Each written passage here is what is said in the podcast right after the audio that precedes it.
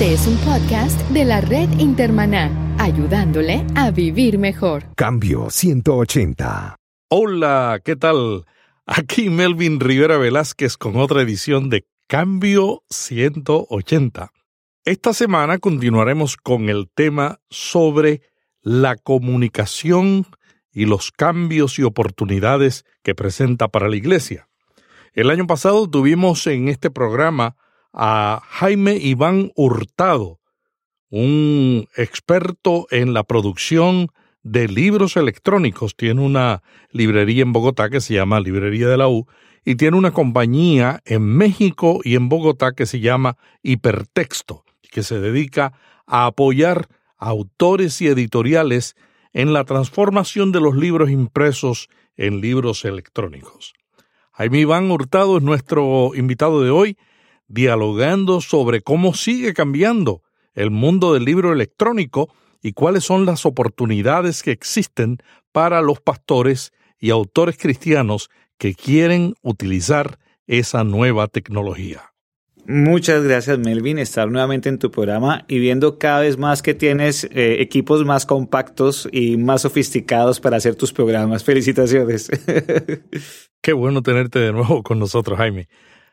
El mundo de la autopublicación y el libro electrónico siguen cambiando cada día. ¿Cómo ha cambiado en los últimos meses la oportunidad para los pastores y los líderes de la iglesia para poner sus ideas en libros electrónicos? Yo creo que los desarrollos de alguna manera son en esencia los mismos, pero lo que ha venido sucediendo, a mi modo de ver, es que ha habido una mayor masificación de los usos de esas herramientas con las que disponen las personas para lograr autopublicar su libro, sea en medio papel o sea en medio digital. Yo creo que ya muchas cosas se han desmitificado cada vez es una práctica más común y es más, hasta el sector tradicional editorial ha entendido que ya la autopublicación hace parte del medio ambiente, hace parte de todo lo que está alrededor de la edición de un libro. Jaime, pero ahora en América Latina tenemos más países que tienen el servicio de impresión bajo demanda, ¿no?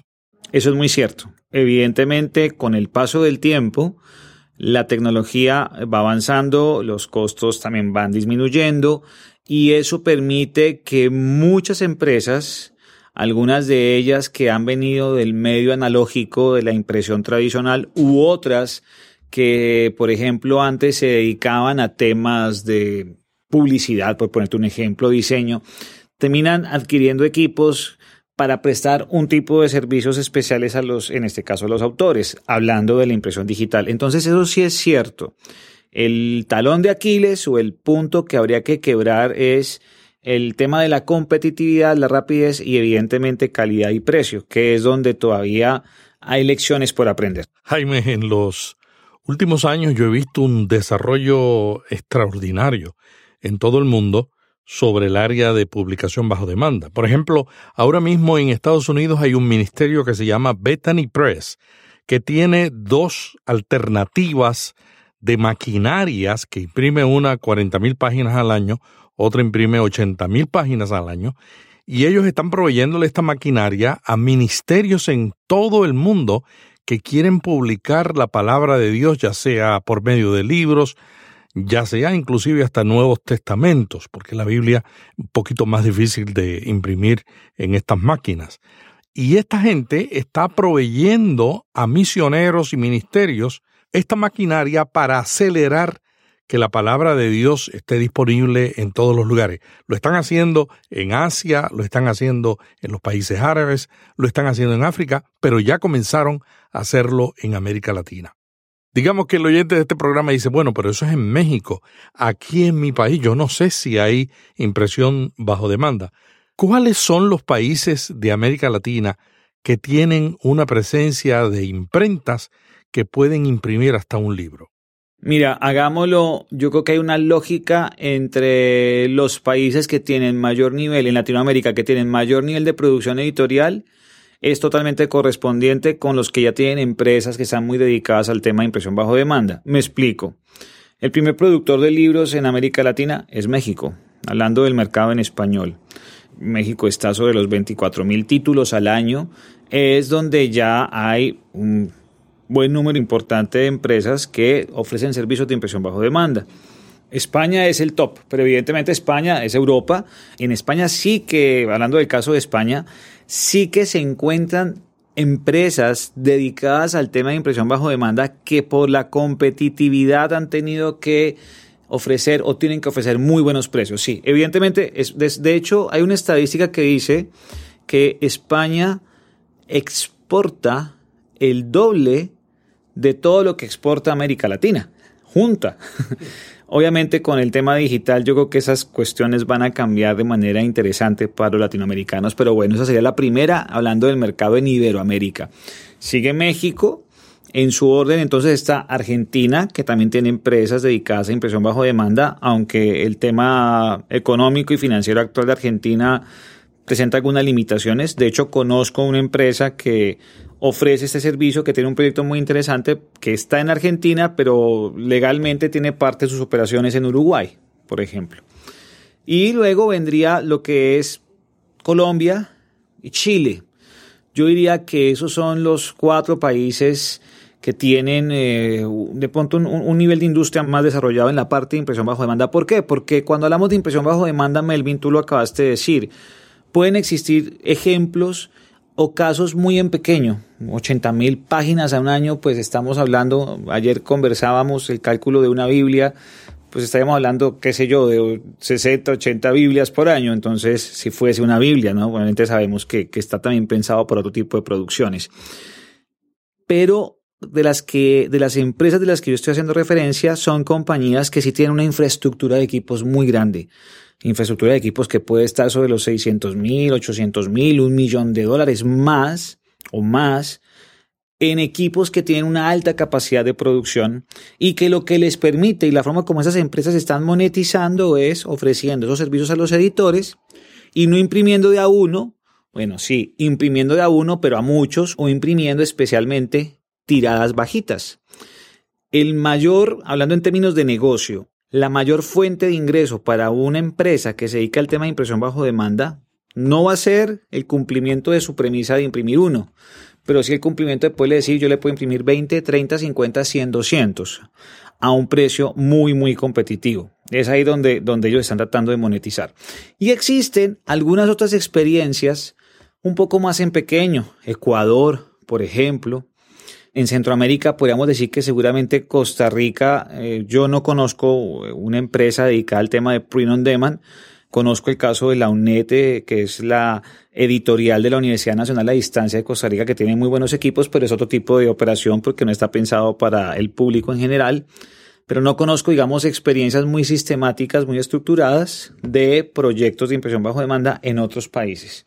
Y los que existen pueden ser un poquito más en pequeño, que también puede terminar significando que el costo sea un poco más elevado. Y bueno, si tú eres un autor, tienes un libro y vas a imprimir 200, pues de pronto puede ser una buena operación hacerlo con alguno de estos proveedores, siempre y cuando te ofrezcan calidad. Pero cuando es un editor que está produciendo permanentemente, pues de pronto va a ser más importante buscar otro tipo de, de opciones.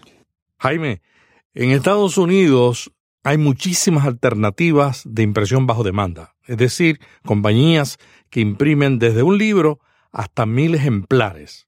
Sin embargo, los especialistas dicen que uno debe definir primero cuál es el propósito que uno tiene a largo plazo. Si uno va a publicar solamente una vez, entonces ellos dicen, vaya a Creative Space de Amazon. ¿Por qué? Porque Creative Space publica los libros que se venden en Amazon. Es decir, usted sube a Creative Space su PDF con el contenido de su libro, su portada, y cada vez que Amazon lo vende, lo imprime, imprime ese ejemplar y se lo vende al cliente. Pero también los especialistas dicen, si usted va a publicar más de un libro, si usted tiene la idea de convertirse en un pequeño sello editorial de autopublicación, entonces use la compañía Ingram.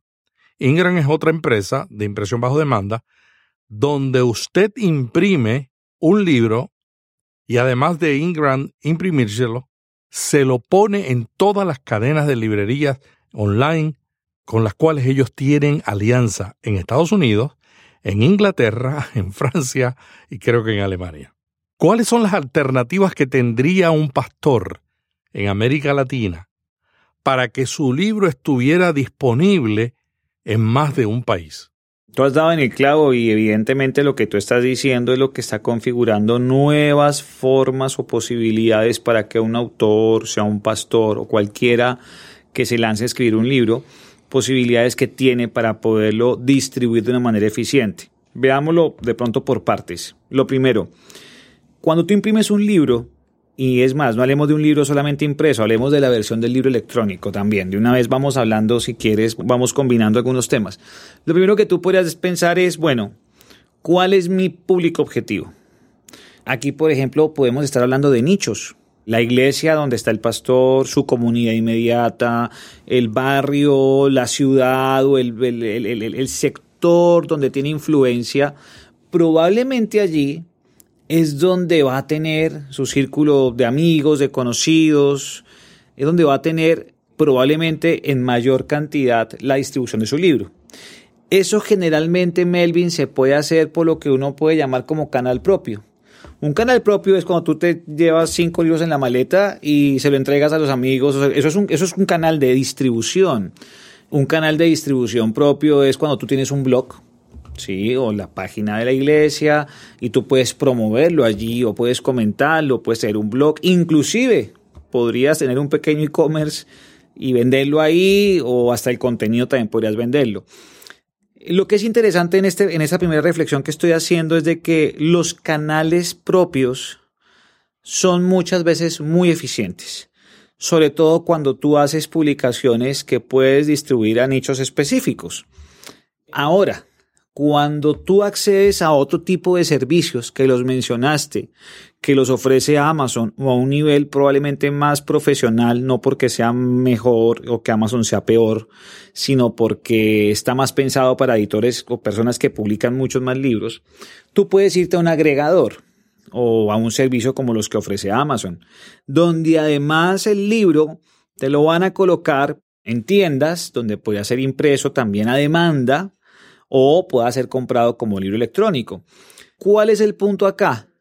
Hoy en día podemos perfectamente decir que cualquier persona, usando pocas herramientas que están disponibles, puede lograr de una manera eficiente hacer que su libro se visualice tanto en print on demand como electrónico en un montón de sitios. El punto, que es el talón de Aquiles, es, bueno, el marketing, ¿no? Entonces, ahí viene el tema cuando uno debe pensar como autor independiente, como autopublicador, ¿qué es realmente lo que yo quiero? Sí, pues yo quiero que el libro esté disponible en Amazon, yo quiero que el libro esté, yo qué sé, en todas las tiendas de Amazon del mundo, o, o quiero que esté por impresión bajo demanda. Eso va a ser posible, pero también tiene que haber un plan de marketing detrás. Y todo eso se traduce en que un autor puede decir, perfecto, yo para atender mis canales propios voy a imprimir, qué sé yo, 50, 100, 100 ejemplares, 100 unidades de, de ese título, voy a publicar en electrónico y poder ir haciendo, si los precios son benéficos, tiradas poco a poco, de a 10, de a 20, de a 30, para sus propios canales y distribuirlo por plataformas, hacer una buena estrategia de marketing, una buena estrategia de social media, y hacer que el libro pueda ser conocido por muchos más. Jaime, tu compañía Hipertexto de Colombia ofrece ese servicio y cuántos países cubren. La clave, Melvin, de estas operaciones es que tú puedas tener unos buenos partners con empresas que también están especializadas a nivel mundial. En el caso de Hipertexto tenemos un acuerdo con una empresa que se llama Bookwire, que es una empresa alemana con una tecnología muy interesante para el caso de los libros electrónicos. Entonces lo que hacemos nosotros es que ese ebook que puede publicar un autor o, un publicador que sea un editor ya que tenga varios títulos, puede colocarse de una manera eficiente en un montón. Técnicamente son más de 600 tiendas y cuentas los distintos países donde Amazon tiene presencia o el mismo Apple. Entonces, eso se hace en la parte de ebook y eso lo hacemos en hipertexto. Pero también hay opciones de trabajar bajo print on demand. Tenemos una experiencia regional que estamos incentivando en España, México, Colombia, Argentina y recientemente Perú. Es un grupo de cinco empresas. En el caso colombiano, pues somos dos empresas, una especializada en el tema de print on demand que se llama Express y Hipertexto en el campo de digital publishing. Pero entonces lo que han hecho estas cinco empresas o lo que estamos haciendo es se ha construido un software muy robusto que lo que permite es conectar las plantas de producción en los países. Entonces, estas empresas tienen los repositorios de los libros que han sido escritos por cualquiera de tus oyentes y pueden ser impresos en los otros países vía impresión bajo demanda y a su vez, como hay librerías, canales que se conectan al sistema, es otra forma para que los autores puedan estar visibles en otros canales. Entonces, por ejemplo, como un autor mexicano puede estar visible en la librería temática de Argentina. O el día de mañana, como un autor español puede estar visible en la Librería Nacional de Colombia. Cosas de ese tipo que se van construyendo y que pues que toman tiempo, pero que funcionan y ofrecen servicios interesantes. Es decir, que si yo tengo un libro y lo pongo con hipertexto en la librería de la U, automáticamente todas las librerías de América Latina con las que tu compañía tiene alianza estarán ofreciendo ese libro y se estará publicando el libro en el país donde está el lector y enviándoselo por correo. Absolutamente. El principio de la impresión bajo demanda es poder imprimir en el lugar más cercano a la demanda. Eso es su dicho. Entonces, si cualquiera de tus oyentes tiene, por ejemplo, un lector en Argentina que quiera consumir en papel, pues es un poquito ineficiente mandarle el libro desde México desde Estados Unidos, porque cuánto nomás se va a gastar en fletes, 20, 25, 30 dólares, dependiendo del tipo de servicio. Pero otra cosa va a ser que una persona puede entrar a un sitio web donde están los metadatos de la publicación, que son los metadatos, pues la información del título, el autor, el, el cover, eh, la descripción, etcétera, y decir yo lo quiero. Y cuando dice yo lo quiero, lo paga, el canal monetiza cualquier librería que esté afiliada a la red y apenas entra la monetización, el libro se produce. Y se produce y se envía al cliente. Y como el libro se debe producir cerca donde está el cliente, pues el costo de envío puede bajar perfectamente de 25, 30, 40 dólares a 1 o 2 dólares o 3 dólares, que es lo que cuesta un envío local certificado. Ese es el principio. Eso, eso funciona. Técnicamente está disponible, pero eso va a ser también muy útil cuando detrás de eso, también vuelvo y digo, hay una estrategia de marketing, pues porque por inercia se vende, pero no, la inercia no es suficiente si lo que quiere el autor es realmente obtener una fuente de ingresos sobre sus producciones.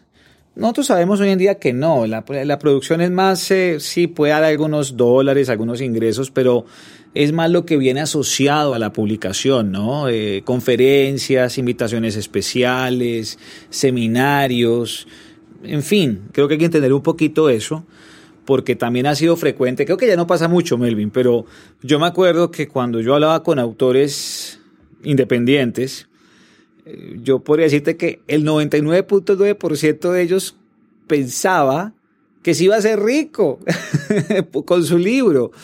Eh, yo creo que también los autores independientes han entendido que la dinámica es otra. Sí, pueden ganarse unos dólares, pero pues nadie está hablando de que alguien se va a hacer eh, millonario. Bueno, a no ser que tengas, no sé, un exitazo ahí que luego pueda ser eh, distribuido o, o, adoptado por una gran editorial. Son casos pues excepcionales, ¿no? Jaime, yo siempre les recomiendo a los pastores y autores que no piensen en el libro que están publicando como un fin en sí mismo. Es decir, que si ellos tienen la mentalidad de que el libro es un instrumento de marketing para promover otras cosas, pueden lograr más. Es como la música. Ahora mismo muchos cantantes cristianos no viven de la música que venden en la tienda de iTunes. Ellos se sostienen con las presentaciones en vivo. Pero ¿qué es lo que les da la popularidad para que los inviten a presentaciones en vivo? Las grabaciones.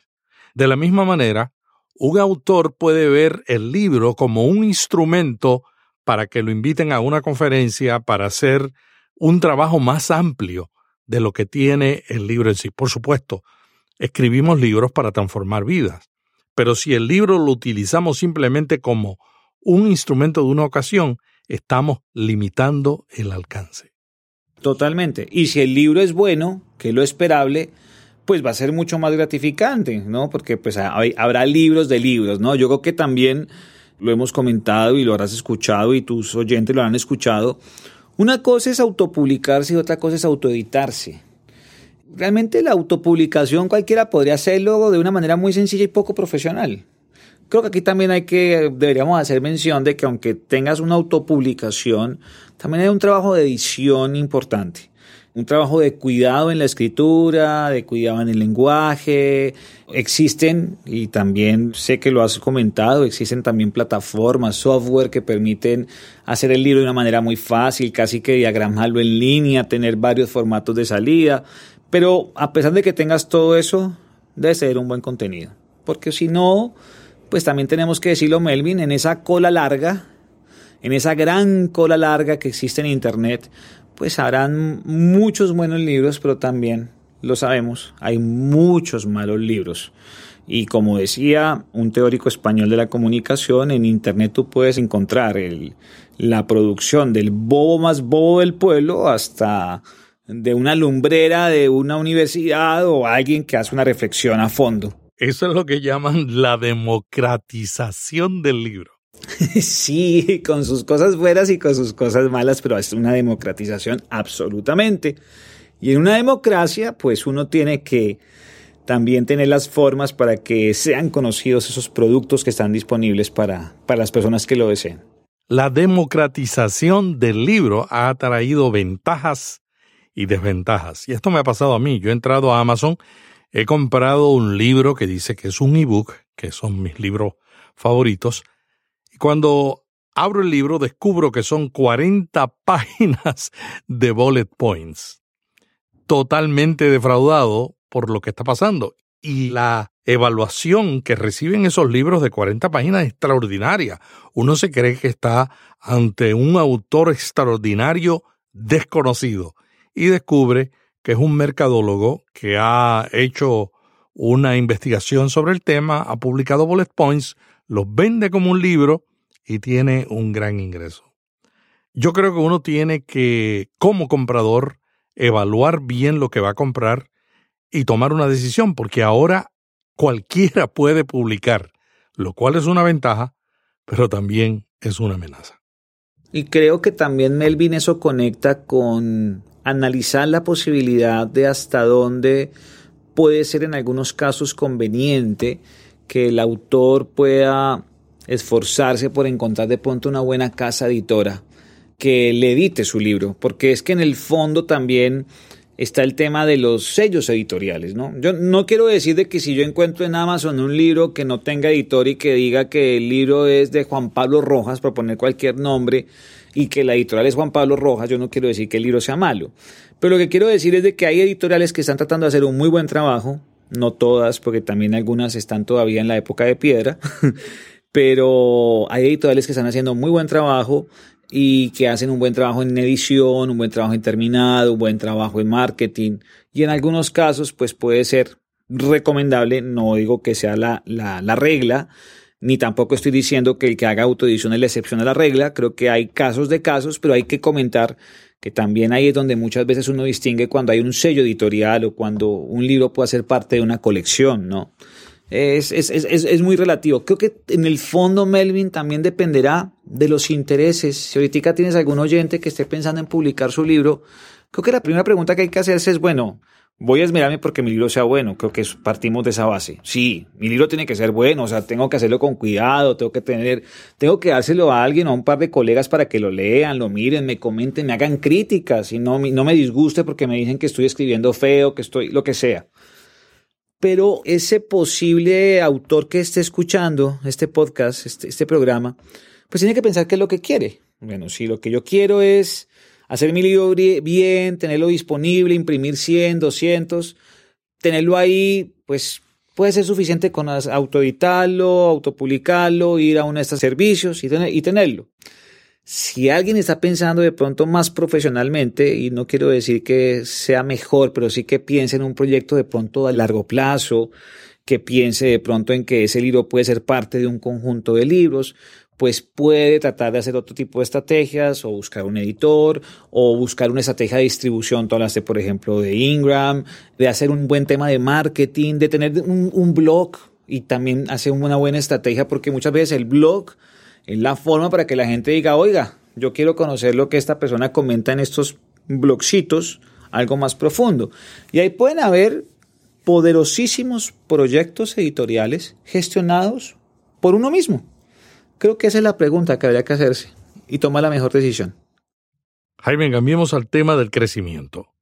¿El libro electrónico está creciendo o decreciendo en América Latina? Ok, bueno, con lo último que dijiste en América Latina, todo sigue creciendo. El comercio electrónico de manera muy importante, eh, los libros electrónicos, todo lo electrónico eh, crece de manera significativa y lo que se ha visto es que en otras latitudes que están mucho más ya desarrolladas, pues ya el crecimiento va menguando. Yo en que sí tendría que hacer énfasis por la experiencia que he tenido, Melvin, en que puede haber un crecimiento muy marcado en lo que yo llamo la estrategia de distribución de canal propio, a diferencia de la estrategia de distribución multicanal. Me explico. Conozco muchos editoriales pues hablo de editoriales pues porque es generalmente con las empresas que trabajamos que tienen un conjunto importante de libros, un número importante de, de, títulos, que comienzan a desarrollar muy bien sus canales propios, sus páginas web, sus comercios electrónicos.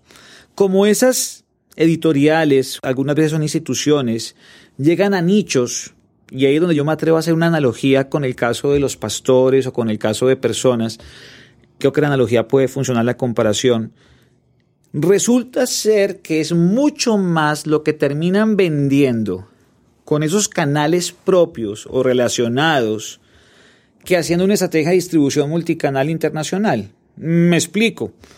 Voy a colocarte un ejemplo. Las editoriales inglesas de un segmento que es el segmento de Scientific, Technical and Medical. Esas editoriales están recibiendo del 100% de todos sus ingresos, y ahí estoy contando el papel, el 80% de ebook. Y si uno comienza a ver a fondo, las grandes ventas no están en el ebook que venden en Amazon o en el que venden en Barnes Noble o el que venden en, yo qué sé, en Kobo, sino en los proyectos institucionales que ellos desarrollan vendiendo colecciones, eh, acudiendo, no sé, a bibliotecas. Hay mucho dinero que está circulando. Entonces, como para resumir, en América Latina está creciendo, las posibilidades de distribución multicanal son importantes, el consumo también crece, la facilidad de comprar aumenta, también está científica, estadísticamente comprobado que las librerías en papel pues cada vez venden menos, las librerías que venden papel por internet cada vez venden más también.